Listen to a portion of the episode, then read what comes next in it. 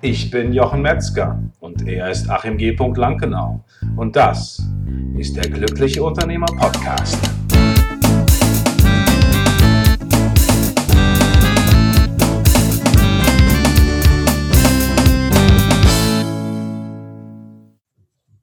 Herzlich willkommen zu einer neuen Folge von der Glückliche Unternehmer Podcast.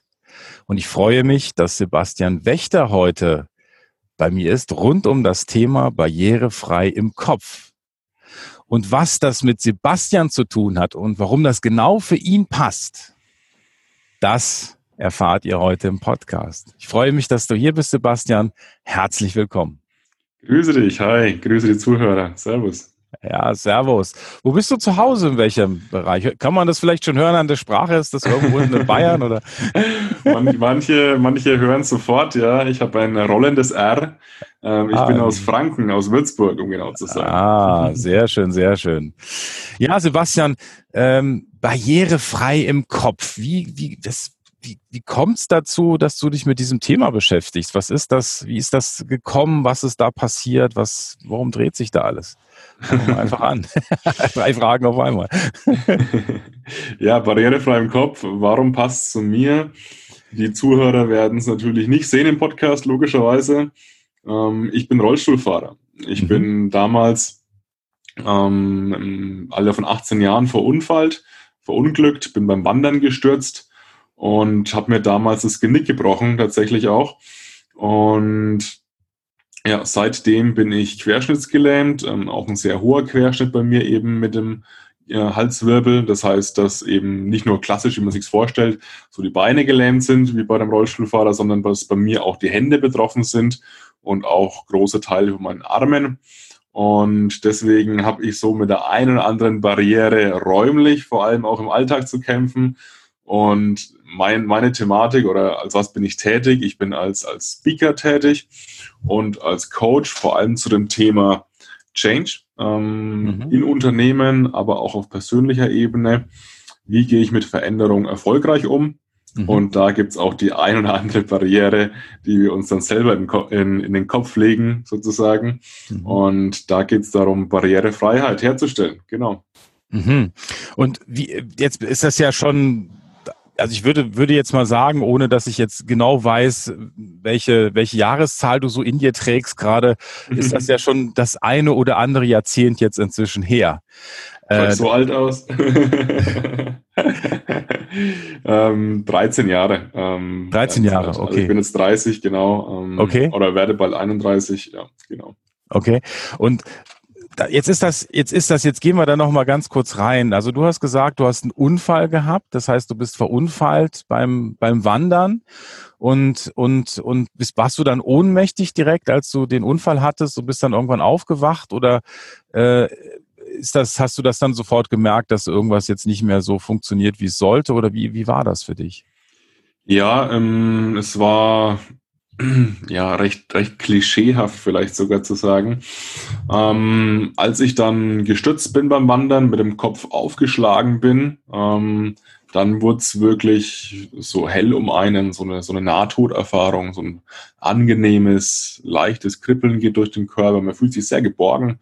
Ähm, mhm. der Körper macht da seine Sache sehr gut, ähm, um in diesen ja, schwierigen Situationen das hinzubekommen mit dem ganzen Hormonhaushalt. Und es, es war ein sehr angenehmes Gefühl tatsächlich. Und ich war nie bewusstlos. Also ich habe das Ganze immer mitbekommen, die ganze Zeit. Und ab einem gewissen Zeitpunkt äh, tun diese Hormone wieder abklingen und dann kommt auch das, was man sich natürlich denkt, nämlich Schmerzen. Mhm. äh, sehr, sehr starke Schmerzen und man realisiert natürlich, oder ich habe es sehr, sehr schnell realisiert, dass das jetzt nicht gut war, ähm, dass das mhm. was war, was, was, was bleiben wird. Mhm. Und ja, dann war es auch so bei mir, dass ich damals im, im Winter gestürzt bin. Also es war ein Dezembertag und mhm. ähm, das heißt, es ging auch darum, dass ich auskühle oder ähm, mhm. eben, ich war zum Glück damals nicht allein, sondern ich war mit meinem Bruder damals wandern. Mhm. Ähm, deswegen, ansonsten wäre ich wohl heute nicht hier, sondern wäre ich ja erfroren in der, in der Kälte. Aber bis der Notarzt letztlich da war, war es auch relativ eng. Ich war dann 130 Grad mit meiner Körpertemperatur. Also es war, ähm, ja, mm, ein enges Höschen. okay. sozusagen. Und mhm. dann kommst du ins Krankenhaus, alles schnell, Notoperation. Ähm, das, was, was der, operiert der, man da genau? Also was passiert da genau, dass man na, was, was, ist, was ist passiert? Ähm, ich bin mit dem Kopf aufgeschlagen. Das hat dazu mhm. geführt, dass der fünfte Halswirbel gebrochen ist. Mhm. Ähm, durch diesen Bruch wurde das Rückenmark verletzt. Mhm. Ähm, und was wird dann gemacht bei der Operation? Es wird der Halswirbel wieder stabilisiert, der Rückenmarkskanal freigeräumt. Mhm. Und das ist dann auch die Zeit, wo man so ein bisschen hoffen darf. Nämlich man weiß ja nicht wirklich, ist das Rückenmark jetzt durchtrennt? Mhm. Ist es mhm. vielleicht so, dass ähm, da ein Bluterguss entstanden ist? Ähm, der vielleicht das Rückenmark nur drückt und der wieder abklingt. Also mhm. ja, aber so nach sechs bis acht Wochen kommt dann die Gewissheit, was los ist, wie viele Funktionen wieder zurückkommen. Und bei mir waren es vergleichsweise wenig Funktionen, die zurückgekommen sind. Und von daher war es auch für mich ein steiniger Weg dann ähm, aus dieser anfänglichen Pflegebedürftigkeit raus. Also das ist, das ist ja dieser krasse Wandel, den ich auch gerade in meinen Keynotes ähm, ja. gerne beschreibe und dadurch veranschaulich. Du bist 18, du stehst im Saft, du bist das andere Pläne für dein Leben und dann kommt ein Tag, eine Entscheidung und alles verändert sich und du bist dann querschnittsgelähmt, bist pflegebedürftig, kannst nichts mehr, ähm, mm. nicht mehr essen, nicht mehr trinken, dich nicht mehr anziehen, sondern 24 Stunden auf Hilfe angewiesen. Krass. Und mm. diese Veränderung ja zu meistern ist eine, ist eine Aufgabe. Ähm, inzwischen profitiere ich von diesen Erfahrungen und kann da eben Unternehmen und auch Privatpersonen weiterhelfen, mit äh, persönlicher Veränderung oder eben Veränderungsprozessen besser umzugehen. Und äh, nochmal zurück sozusagen, du bist dann pflegebedürftig geworden durch diese durch dieses Ereignis und du konntest dich da aber teilweise, also dann konntest du erstmal nichts, hast du gesagt, aber jetzt ist es ja so, dass du, wie ist das jetzt? Hast du, kommst, kannst du, kommst du alleine zurecht? Kannst du dich alleine versorgen? Oder hast du noch jemand, der dich pflegt oder wie ist das? Also inzwischen darf ich behaupten, dass ich nicht mehr auf Pflege angewiesen bin. Ähm, mhm. Aber auch das war eben ein langer Prozess, ähm, steiniger Weg, der ja, so um die sieben bis acht Jahre gedauert hat, bis ich wirklich sagen konnte, okay, ich brauche jetzt keinen mehr. Bedeutet nicht, dass ich nicht unbedingt manchmal ähm, auf, auf Hilfe zurückgreife oder auch mhm. auf, ähm, gerade auch in der, im, im Haushalt äh, ja. einkaufen gehen, putzen, bis ich das mache, ist, es ist nicht effizient. Ähm, deswegen äh, lasse ich mir da auch gerne helfen. Mhm. Allerdings, ich, ich bin selbstständig, also wenn jetzt mal morgen keiner kommt, dann sterbe ich eben auch nicht. Und das ist eben das Schöne. Es ist was anderes, auf Hilfe angewiesen zu sein ja. oder sie ähm, optional nachzufragen. Und ähm, aber auch das ist, ist, eine, ist eine schöne Analogie, die ich den Unternehmen, Unternehmern gerne mitgebe, nämlich dieses nach Hilfe fragen ist durchaus ein, ein guter Weg oder ein, ein gangbarer Weg, um weiterzukommen. Ähm, leider merke ich häufig, dass dieses Hilfe nachfragen in Deutschland sich da viele noch schwer tun. Und äh, hm. natürlich, ich musste lange Hilfe nachfragen, ich bin daran gewohnt. Ähm, aber für mich eines der Kernelemente, die ich den Leuten mitgeben möchte, Veränderung allein wird immer ein bisschen schwierig. Ähm, Hilfe nachfragen ist okay. Okay, verstehe. Ich hatte überlegt, ob der Satz noch weitergeht. äh, und, und hast du dir da immer dann selber kleine Ziele gesetzt, dass du gesagt hast, okay, jetzt will ich als nächstes das und als ne also dann hat das funktioniert. Vielleicht, ich weiß nicht, was es da, was es da gibt. Ich will jetzt wieder meinen rechten Arm bewegen können oder was, was, kannst du dich an irgendwas erinnern, dass du dich dir ein erstes Ziel gesetzt hast oder wie, wie ist das? Wie, oder hast du das einfach so auf dich zukommen lassen? Was kann ich jetzt? Ist dann, ist da so eine, so ein Streben, so ein Kampf, sich das zu erkämpfen? Oder war das eher so gutes, nach und nach ist das dann einfach so passiert? Wie war das bei dir? Dass es wieder besser wurde? Ja, also das, das erste Ziel war äh, natürlich mal wieder äh, laufen zu können. Ähm, das war mein großes erklärtes Ziel, was jetzt logischerweise nicht geklappt hat. Ähm, auch das ist allerdings okay. Also für mich war das am Anfang ein großes Ziel, das mich sehr motiviert hat, auch da Gas zu geben. Und auch da habe ich mich dann vergleichsweise besser entwickelt wie, wie Gleichgesinnte damals in der Reha-Klinik. Ich war neun Monate in der Reha-Klinik und ähm, habe dann sozusagen ja dieses große Ziel gehabt, was mich angetrieben hat und was mich auch gut entwickelt hat. Allerdings war es ja, nicht realisierbar, egal was ich gemacht habe. Die Lähmung war so, wie sie ist und ja. irgendwann kommt da auch die Enttäuschung logischerweise. Mhm. Ähm, auch das ist ein Element, was ich oft in die Reden einbaue, dass Enttäuschung okay ist auf dem Weg, ähm, wenn man sich dann eben neu, neu orientieren kann. Enttäuschung ist das Ende einer Täuschung, sage ich dann immer so schön. Ähm, und dann gilt es eben darum, sich neu zu fokussieren. Und dann war das Ziel eben nicht mehr laufen zu können, sondern eigenständig zu sein, trotz dem Querschnitt, trotz der Lähmung. Und ich bin der Meinung, dass man so ein großes Ziel braucht, eine Vision braucht, ähm, auch bei Veränderung.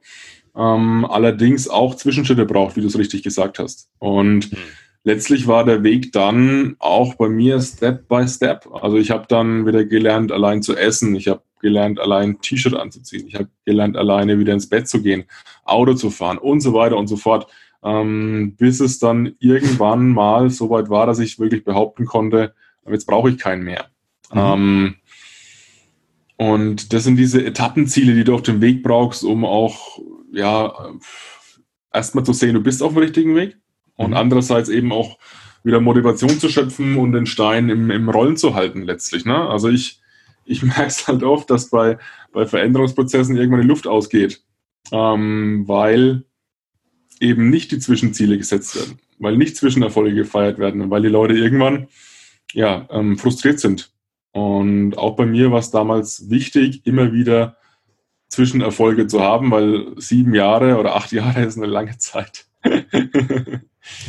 Ja, genau. Und wir sind ja auch äh, in einer Welt, äh, ich habe das jetzt selber auch in einer Veränderung bei mir auch festgestellt, dass wir einfach das so gewöhnt sind in unserer Umgebung, äh, dass wir eben schnelle Erfolge haben. Ne? Dass man eben sagt, jetzt habe ich wieder was erreicht und jetzt habe ich mich mal drei Tage angestrengt und jetzt habe ich wieder einen schönen Erfolg und so, ja. Und dass das manchmal nicht so einfach ist ähm, äh, und bei den Zielen, die man sich längerfristig setzt, eben nicht gleich ein Erfolg da ist und man auch nicht weiß. Also man bewegt sich dorthin und man weiß es per se nicht, werde ich das schaffen oder nicht. Man kann einfach immer noch ja. weitergehen. Ne? Und hm? Ja, das war bei mir damals auch so. Ich meine, die Diagnose wurde mir ganz klar gestellt, dass ich pflegebedürftig sein werde, dass ich jemanden brauchen werde. Ähm, das hat mich natürlich auch ein bisschen angetriggert, logischerweise. Ähm, ich hab, bin, habe einen gesunden sportlichen Ehrgeiz, würde ich mal sagen. ähm, ähm, aber ich wusste es damals nicht. Ich wusste nicht, ob das klappt. Ähm, und ich würde lügen, wenn ich jetzt sage, das war mir von Anfang an klar. Und ich, ja. Ähm, ich hatte dazwischen dann auch natürlich die Phasen, wo ich gezweifelt habe. Wenn die Vision allerdings groß genug ist äh, und auch entsprechend verankert ist, und so eine Vision auf Unternehmensebene zu erzeugen, ist echt eine, ist echt eine Herausforderung, damit die funktioniert. Ähm, geht allerdings. Ähm, dann hält man auch diese Downphasen durch, weil die wird es in der Regel geben. Ja. Ähm, ja. Wie, wie, bist, wie bist du oder wie, wie bist du mit Enttäuschung umgegangen? Wie bist du mit Zweifeln umgegangen? Hast du da was für dich erarbeitet? Hast du Sachen ausprobiert, wie du den Zweifel überwinden kannst? Oder war das in dir schon immer so verankert, dass du sagst, gut, ist jetzt halt der Zweifel da und fertig. Wie ist das bei dir gewesen? War das eine ja, Enttäuschung ist vor allem erstmal, wie ich es vorhin gesagt habe, das Ende von der Täuschung. Also du musst gucken, was, was ist passiert. Ähm, habe ich mir ein unrealistisches Ziel gesetzt ähm, oder nicht? Mhm. Ähm, und dann war es, wenn es so war, bei mir war das damals so. Ich habe mir das Ziel gesetzt, wieder zu laufen und es ist halt einfach nicht möglich. Da kann ich äh, leider machen, was ich will. Ähm, mit Stand der Medizin jetzt geht es halt nicht. Und letztlich war das für mich eine, ich habe mich da getäuscht. Ich habe mir da bin von falschen Sachen ausgegangen. Und dann gibt es für mich natürlich die Möglichkeit, mich neu zu orientieren. Wieder mit einer neuen Sicht auf die Dinge. Und so sehe ich das eigentlich, dass wenn man ähm, eine Enttäuschung erlebt, muss man gucken, woran liegt ähm, Muss ich besser werden oder waren die Annahmen falsch?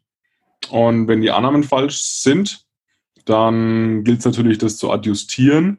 Ähm, liegt es an mir, habe ich ein paar äh, nicht alles gegeben, dann ist es natürlich auch eine Erkenntnis, die man dann wieder ähm, da reinbringen kann und da wieder gucken kann, wo kann ich noch mehr geben. Ähm, deswegen ist, ist diese recht nüchterne Analyse eigentlich erstmal für mich immer wichtig gewesen. Ich bin, ich habe Wirtschaftsmathematik studiert, ich habe da auch eine, glaube ich, eine, eine, Veranlagung dazu, das Ganze mit, mit einer gewissen Nüchternheit auch zum Teil zu betrachten. Und wenn diese Zweifel kommen, ist die Frage, was ist stärker? Ist der Wunsch stärker, sind die Zweifel stärker?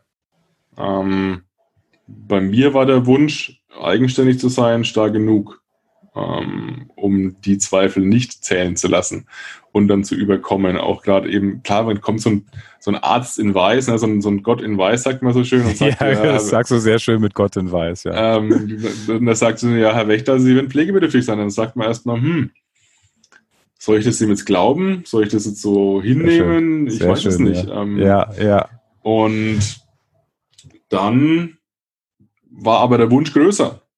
Und in vielen unternehmerischen Kontexten ist, sehe ich, dass, die, dass das Ziel eben nicht ähm, reizvoll genug ist. Reizvoll ja. genug ist, um die Zweifel zu überwinden. Hm. Ich habe ein ähnliches Erlebnis mit meiner Mutter gehabt. Diese lag zwei Tage in der Wohnung, war extrem desorientiert und äh, ich aber die hat so, die ist, die hatte den erstmal hat sich dann nach einer Zeit erholt und dann wollte sie nach Hause und ich sag du, wenn du nicht hoch in deine Wohnung kommst in den dritten Stock, dann musst du nach zu uns nach nach Berlin, also nach Grünheide kommen, muss man da irgendwas finden und sagt, nee, ich will wieder in meine Wohnung. Ich will in meine Wohnung. so. Und das hat auch am Schluss geklappt, weil sie das unbedingt wollte. Ja, sie wollte, ich sag mal, ums Verrecken. Sie wollte das unbedingt. Und sie hat, sie hat immer gekämpft und sie hat das durchgesetzt und sie, die hat das geschafft. Und äh, also und die Ärzte haben auch gesagt, die Frau wird nicht mehr in ihre Wohnung zurück können. Ja, und ich finde das sehr schön, dass du das sagst, weil äh, das ist eigentlich auch den Eindruck, den ich immer wieder habe, ist, äh, das ist wie so ein Mantel, den man uns anbietet. Der Arzt sagt, sie werden dies und das und du kannst ja gucken, nee, passt da, passt da nicht. Ist es realistisch, ist es nicht? Was gibt's für einen Spielraum? Ne? Also klar, gibt's irgendwo was, wo er vielleicht dann auch recht hat.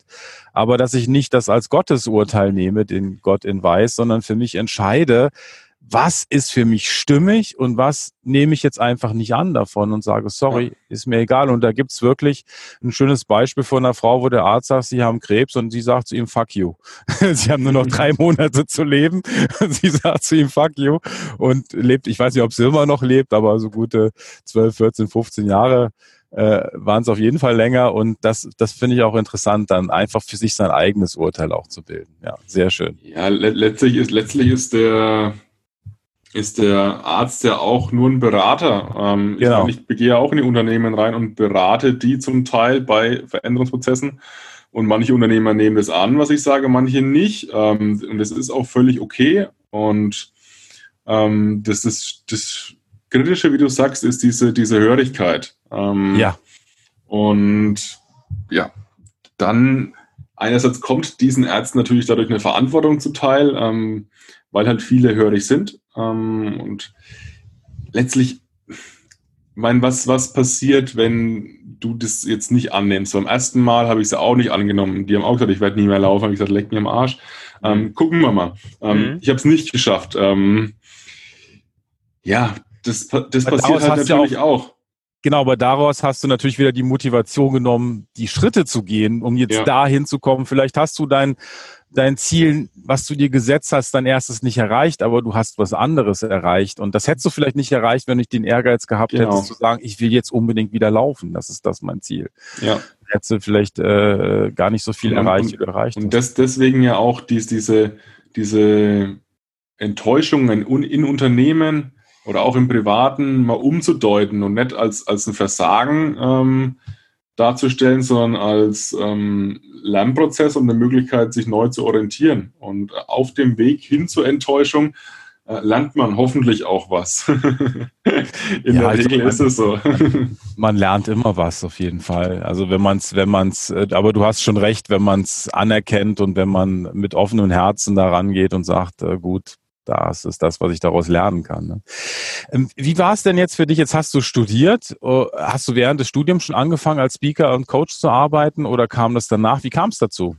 Ähm, das kam danach. Ich habe dann erstmal studiert, ähm, Wirtschaftsmathematik, habe dann ähm, als Aktienanalyst gearbeitet mhm. und habe währenddessen dann so sukzessive meine, meine Rednerlaufbahn gestartet.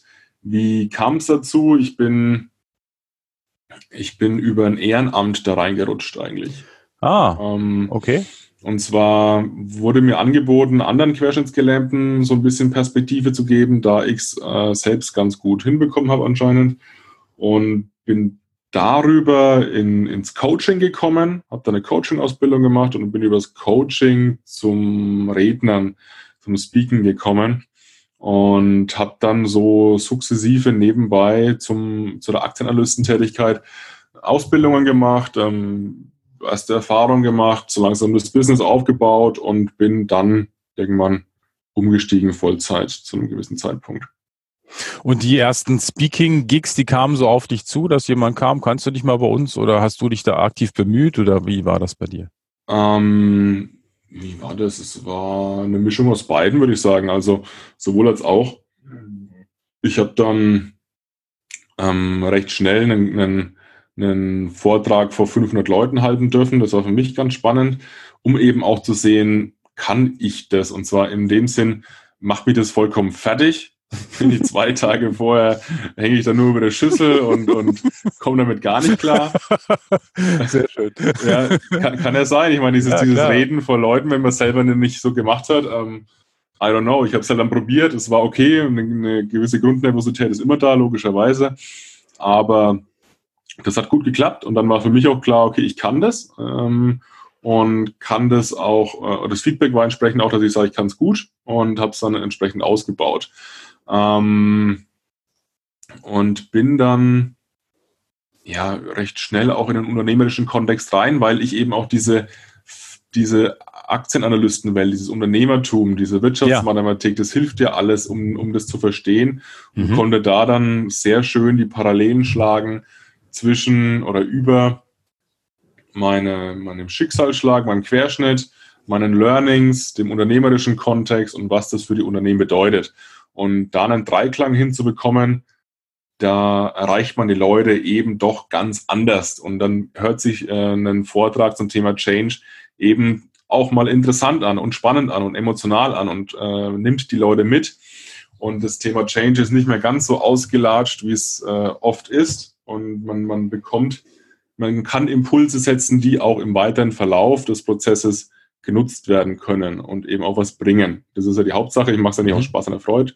Es macht mir auch Spaß, aber die Unternehmen bezahlen mich ja in der Regel, um einen Mehrwert davon zu haben. Ähm, und den kann ich glücklicherweise bieten, dadurch, dass die Impulse gut im Gedächtnis bleiben und viele Mitarbeiter auch zum Nachdenken anregen. Klar. Super.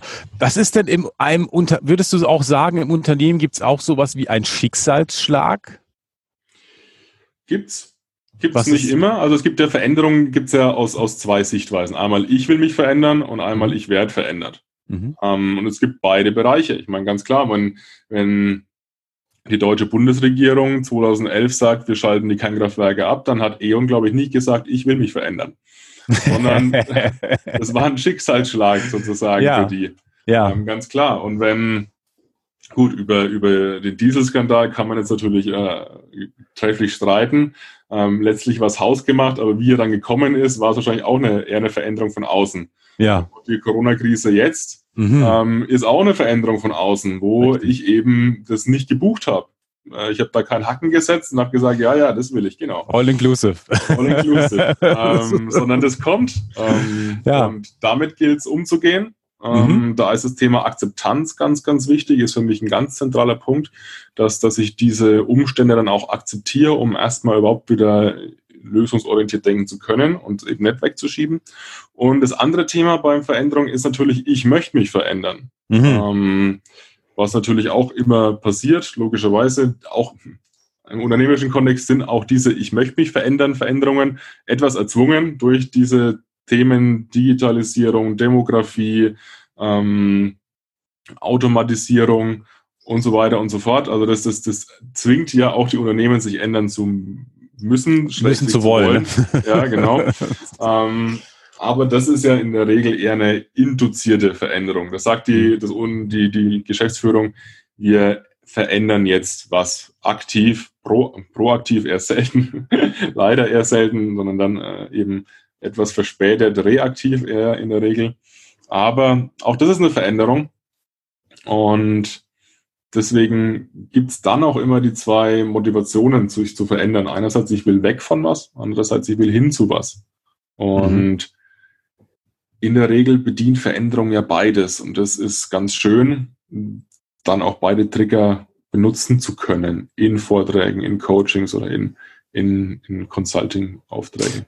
Ja, was ist denn so der, der Klassiker? Also äh, wenn jemand zu, auf dich zukommt und sagt, äh, pass mal auf, ich brauche jetzt mal, Sebastian, ich brauche mal deine Hilfe, sind das größere Konzerne? Sind das Einzelunternehmer? Sind das Unternehmen mit Teams, drei bis zehn Mitarbeiter, also Mittelstand und kleiner? Wie ist das bei dir? Ist das durch die Bank weg unterschiedlich oder gibt es da so, ein, so, eine, so eine Schärfe in einer hm, gewissen bei, Zielgruppe? Bei mir ist es tatsächlich momentan bunt gemischt. Also ich habe von, von DAX-Konzernen wie Siemens und Lufthansa über Mittelständler bis hin zu kleinen Unternehmen. Ähm, jetzt muss man natürlich gucken, was, was wollen die von mir? Ich meine, jetzt ein, ein Drei-Mann-Unternehmen möchte jetzt keine Keynote. Ja, macht wahrscheinlich keinen Sinn, ja. Genau, also da, da, da reden wir von, von 70 plus Mitarbeitern. Ähm, dann gibt's eben die kleinen Unternehmen, die dann eher, da reden wir dann eher über, über ein Coaching von, einem, von der Führungskraft, von einem Eigentümer oder so. Ähm, um da eben Sparingspartner zu sein für eine mögliche Veränderung. Mhm. Oder es gibt halt einen Workshop, gibt es ja auch, dass man die Inhalte von der Keynote, die ich ja da eher auf einer Metaebene ähm, mhm. rüberbringe in mhm. Impulsform, dann den Leuten äh, in einem vertiefenden Workshop ein Tage, eineinhalb Tage ähm, näher bringt. Das ist bei so kleinen Unternehmen, so bis 20 Leute auch sehr, sehr beliebt. Und von daher ist es bei mir tatsächlich bunt gemischt, je nachdem, welches Angebot da wahrgenommen wird, mhm. ähm, entsprechend auch das Unternehmen. Was ich merke, ist, dass die groß, größeren Unternehmen eher mich für, für eine Keynote jetzt singulär buchen mhm. ähm, und so Mittelständler bis kleinere Unternehmen dann auch wirklich sagen, was auch Sebastian, wir starten mit einer Keynote, dann, dann vertiefen wir das Ganze über einen Workshop und dann gehen wir nochmal gerade für die Verantwortlichen des Veränderungsprozesses in ein Coaching rein, um dann eben wirklich den Prozess äh, zu begleiten und zum Erfolg zu führen. Das ist äh, dann da schön, dass, dass man dann auch wirklich die Früchte der Arbeit mit, miterlebt, weil bei großen Unternehmen zum Teil klar, du hast eine Mitarbeiterveranstaltung, 200, 300, 400 Leute und du kommst und hältst eine Rede und gehst auch wieder. Klar, du telefonierst dann mal nach, wie ist es angekommen, wie waren die Resultate, ganz logisch. Allerdings, man sieht das Ende des Prozesses eher selten und bei kleineren darf ich dann auch äh, oft mal mit bis zum Ende begleiten, was ich auch schön finde dann. Ja. Das heißt, bei größeren Unternehmen weißt du nicht, ob die Saat dann wirklich gedeiht, ja, die du gesetzt hast. Kann man das so sagen? Ja, auch da liegt es natürlich daran, wie wird mit dem Impuls umgegangen. Also ich, mhm. ich kenne Führungskräfte, die schaffen das sehr, sehr gut, den Impuls immer wieder aufleben zu lassen, dann in einem Meeting wieder mal einen, einen O-Ton von mir reinzubringen oder dann auch die Leute nochmal darauf hinzuweisen, was auf, wie war es denn in der Keynote, wie ist denn der Herr Wächter damit umgegangen? Also es gibt Leute, die Keynotes extrem gut und vielseitig nutzen und manche machen es halt auch nicht. Das liegt leider nicht mehr in meinem, in meinem Einflussbereich, wie das dann am Ende weiterverarbeitet wird. Ähm, und je besser es weiterverarbeitet wird, desto größer äh, die Saat, wie du es so schön sagst. Und was was ist so das Erste? Also wenn ich mich jetzt verändern möchte oder du zum Unternehmen gehst und sagst, hier wissen, wir wollen uns verändern, was ist das Erste, was, was wichtig ist zu tun? Oder was ist da so, sind, ich würde schon sagen, was sind so seine sieben Tipps? Das, das vergessen wir jetzt aber mal. Sieben äh, Tipps zur erfolgreichen Veränderung. genau, ab Checkliste Schritt eins. Und wenn Sie bei Punkt sieben sind, dann haben Sie sich verändert. Und wenn nicht, dann gehen Sie bitte wieder zu Punkt eins. Nein, also gibt es irgendwas, mit was man anfangen sollte? Gibt es irgendwas, mit dem du anfängst, wenn du mit einem Unternehmen oder einem, einem, einer Führungskraft oder einem Unternehmer ins Coaching gehst, wobei das jetzt natürlich auch sehr unterschiedlich ist, je nachdem. Ja, Co Coaching ist sehr individuell, aber man kann schon sagen, ähm, der Volksmund hat da schon recht. Also es geht, äh, Einsicht ist der erste Weg zur Besserung, ähm, ist wirklich auch bei Veränderung so. Das heißt, ich muss erstmal bereit sein, und das beschreibe ich auch in meinem Buch entsprechend, äh, ein Bewusstsein zu entwickeln. Ja. Ähm, das Buch geht auch über das Thema Change, Change Mindset heißt das Buch. Und es mhm. geht um das Thema, ein Bewusstsein für die Veränderung zu entwickeln, weil in der Regel bedeutet Veränderung erstmal, ich muss mich in irgendeiner Form bewegen. Und wir Menschen mögen es am Anfang erstmal nicht so gerne. Deswegen, was ist der effektivste Weg, es zu vermeiden? Erstmal wegzuschauen. Logisch. Ähm, und äh, wir sind Künstler oder, oder sehr viel, viel einfallsreich, wenn es um das Thema Vermeidung geht. Ähm, und da den, den Leuten erstmal rational klar zu machen, ähm, die Veränderung ist jetzt nötig, ähm, macht Sinn, ist das eine, aber das viel Schwierigere ist, die Leute emotional mit auf den Weg zu bekommen, damit sie auch wirklich nicht nur sagen, ja, okay, ich check's, ähm, aber lass mich bitte in Ruhe, sondern wirklich sagen, ja, doch, ich bin da dabei. Also auf einer, auf einer emotionalen Ebene Ja zum Veränderungsprozess zu sagen. Und diese Emotionen werden in Unternehmen viel zu wenig adressiert. Das ist, also ich pauschalisiere jetzt logischerweise, es gibt auch Unternehmen, die machen es gut, aber die Mehrzahl adressiert Emotionen wenig bis gar nicht. Und dann wird es natürlich, ist es, ist es eigentlich folgerichtig, dass irgendwann auf dem Weg der Veränderung das einem auf die Füße fällt. Und sich da am Anfang die Zeit dafür zu nehmen, um die Belegschaft hinter den Veränderungsprozess zu bekommen, das ist anstrengend, das kostet Zeit und fühlt sich am Anfang auch so ein bisschen ineffektiv an, weil man ja gern gleich starten möchte und umsetzen und tun und machen und erste Ergebnisse. Ähm, ja, klar, gerne, aber man solle sich die Zeit am Anfang nehmen, sonst fällt es einem irgendwann hinten, hinten auf die Füße. Ist es so ein bisschen die Suche nach dem Warum? Also ähm, ich kann es vielleicht mal bei mir beschreiben, da war ich mal beim Arzt und er gesagt, nehmen Sie mal das und das. Und ich bin immer so, ich mag das immer nicht nehmen, wenn ich nicht verstehe, warum. Ja, also äh, dann, ich habe mich da ein Jahr später damit beschäftigt und dann habe ich gesehen, das ist ja voll cool, was der da gesagt hat. Dose könnte ein bisschen höher, Dose könnte ein bisschen höher sein, so, ne? Aber jetzt habe ich es verstanden und jetzt macht es für mich Sinn und jetzt mache ich es auch. Mhm. Ist das so was Menschliches, dass man es erstmal verstehen will, damit man dann auch losgeht? Oder ja, ist das klar. von Person zu Person unterschiedlich? Ja, auch da kann man nicht pauschalisieren, logischerweise. Allerdings ist es natürlich erstmal so, dass, dass auch die Mitarbeiter diesen Veränderungsprozess ja nicht gebucht haben. Hm. Also, und, Sehr und, schön gesagt, ja. Und, und die. This und, flight is not for you. und natürlich heißt es dann, dass die einen Grund brauchen, warum sie jetzt von ihrem gewohnten Alltag abkehren sollten und sich in der Regel auch ähm, in irgendeiner Form ja, verändern sollen. Also man sagt so schön, people don't resist change, but they resist being changed. Also yes. das, mhm. deswegen die Leute dahin zu bekommen, dass sie sich mit verändern möchten. Und da ist ein Grund, natürlich immer die Grundvoraussetzung, ähm, jemanden zu sagen, warum ist es jetzt sinnvoll für uns? Das ist diese Hinzu-Motivation und eben die entsprechende Vision, über die wir vorhin auch schon gesprochen haben.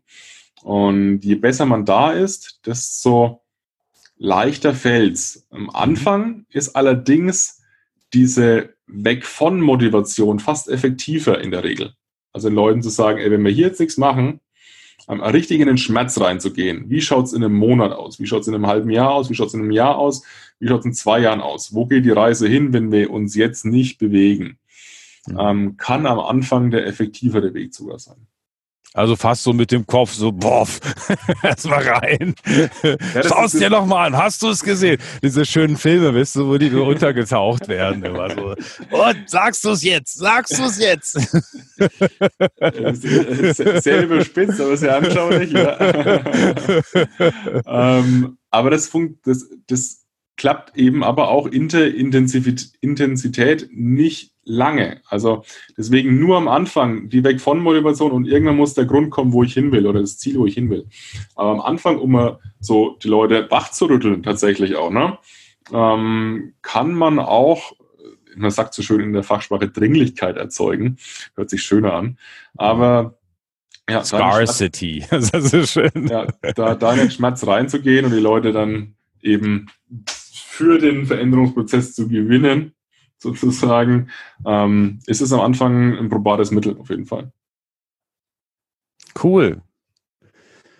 Sebastian, haben wir irgendwas vergessen? Gibt es was, was du noch unserem, unseren, unserer Zuhörerin, unserem Zuhörer mit auf den Weg geben möchte, der jetzt vielleicht gerade an dem Punkt ist und sagt, boah, ich muss mich verändern oder vielleicht habe ich es demnächst mal vor. Was wäre noch wichtig? Irgendwann habe ich es nur vor. Irgendwann. genau. Ja, das ist, das ist auch der Punkt. Also aufschieben, ähm, ganz bekanntes Muster natürlich bei Veränderung. Ähm, logischerweise, also das Thema Verantwortung, dem, dem, dem schenke ich auch ein ganzes Kapitel in, in meinem Buch, weil es eben so wichtig ist, dann irgendwann auch die Verantwortung zu übernehmen. Es bringt nichts, wenn wir über Veränderungen reden und reden und reden und machen sie halt nicht. Ähm, das sagen viele, sagen auch zu Recht viele. Ähm, aber ich gehe halt ähm, immer in diese, in diese Ausweichmuster in die Tiefe mal rein. Also welche Ausreden finden wir für uns, um es nicht machen zu müssen? Es ist sehr, sehr spannend zu beobachten und da gehe ich mein Buch auch äh, darauf ein, wie man da vielleicht auch diesen Ausreden erstmal erkennt. Ähm, das ist ja auch wieder der erste Weg und dann eben die ent, entkräftet sozusagen. Ja, super. Und alles weitere findet man ja auch, wie, wie das eben so ist, auch in deinem Buch. Wir haben das unten dann auch verlinkt, äh, dass man da rein schmökern kann und gucken und sich da schon die ersten Tipps abholen kann. Ne? Ja, klar, ich habe ich hab ein Workbook dazu gemacht. Also ähm, finde ich auch immer wichtig, denn, dass, dass man eben nicht nur liest, nicht, nicht nur berieseln lässt, sondern wer Lust hat, da ähm, ein bisschen tiefer reinzugehen, ähm, you are welcome. Ähm, es gibt ein paar mhm. Übungen, die man sich eben separat runterladen kann und dann eben ein paar Sachen auch umsetzen kann. Super. Und ansonsten, ähm, wer lesen möchte, ähm, zwei Euro gehen an einen guten Zweck äh, mhm. Rückenmarksforschung. Also ähm, auch da kann man Gutes tun. Super. Sebastian, vielen, vielen Dank, dass du da warst, dass du es einrichten konntest. Und äh, Dankeschön für die schöne Zeit mit dir. Man sieht sich immer zweimal. Zum nächsten Mal. Grü Grüße an die Zuhörer, euch einen schönen Tag und ja, bis bald. Genau. Wir hören uns. Ja.